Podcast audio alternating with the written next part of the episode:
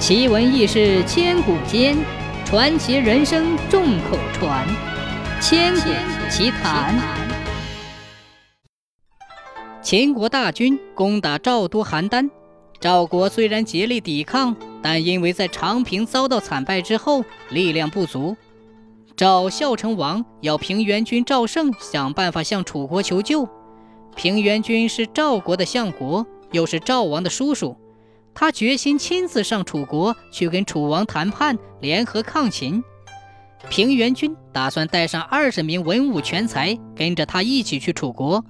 他手下有三千门客，可是真要找文武双全的人才，却很不容易。挑来挑去，只挑中了十九人，其余的都看不中。他正在着急的时候，有一个坐在末位的门客站起来，自我推荐说。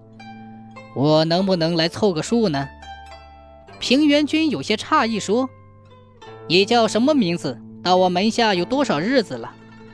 那个门客说：“我叫毛遂，在这里已经三年了。”平原君摇摇头说：“有才能的人活在世上，就像一把锥子放在口袋里，它的尖儿很快就会冒出来。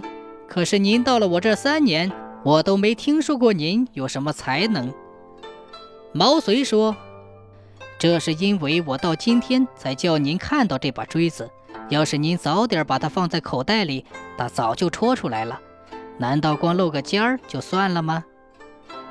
旁边十九个门客认为毛遂在说大话，都带着轻蔑的眼光笑他。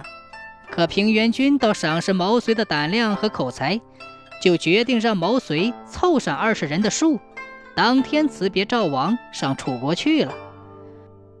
平原君跟楚考烈王在朝堂上谈判合纵抗秦的事，毛遂和其他十九个门客都在台阶下等着。从早晨谈起，一直谈到中午。平原君为了说服楚王，把嘴皮子都说干了。可是楚王说什么也不同意出兵抗秦。台阶下的门客等得实在不耐烦了，可是谁也不知道该怎么办。有人想起毛遂在赵国说的一番豪言壮语，就悄悄地对他说：“毛先生，看你的啦！”毛遂不慌不忙，拿着宝剑上了台阶，高声嚷嚷着说：“合纵不合纵，三言两语就可以解决，怎么从早晨说到现在，太阳都直了，还没说好吗？”楚王很不高兴，问平原君：“这是什么人？”平原君说。这是我的门客毛遂。楚王一听是个门客，就更加生气，骂毛遂说：“我跟你主人商量国家大事，轮到你来多嘴，还不赶快退下去？”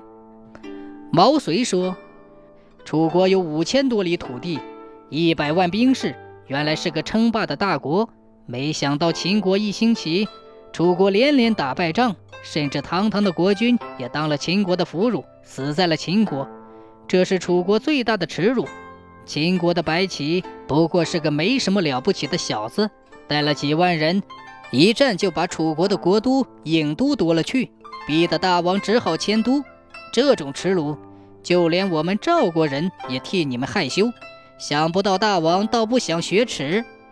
老实说，今天我们主人跟大王商量合纵抗秦，主要是为了楚国，也不是单为我们赵国啊。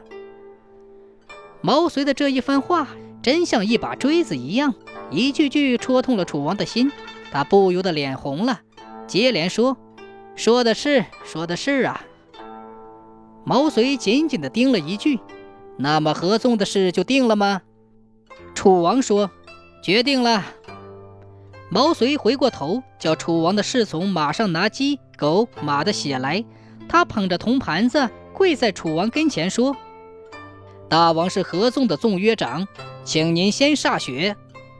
楚王歃血之后，平原君和毛遂当场歃了血。楚赵结盟之后，楚考烈王就派春申君黄歇为大将，率领八万大军奔赴赵国。